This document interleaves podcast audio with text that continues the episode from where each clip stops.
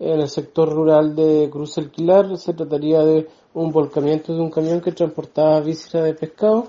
el cual se encontraba volcado a un costado del camino en un predio. Se trabajó por espacio aproximado de una hora veinte debido a que el conductor se encontraba muy muy atrapado en sus extremidades inferiores,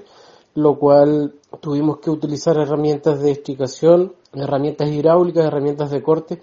lo cual nos daba un poquito, ¿no es cierto?, de que el trabajo sea más lento, pero el paciente se encontró en todo momento consciente, el trabajo en conjunto con SAMU siempre es positivo, por lo menos aquí en la comuna de Ancú. El camión no provocó ningún otro daño a terceros ni derrame de combustible, como te menciono, solamente el camión al parecer se le reventó un neumático delantero, lo que provocó la pérdida de control, derivándose hacia un costado del camino e ingresando un predio.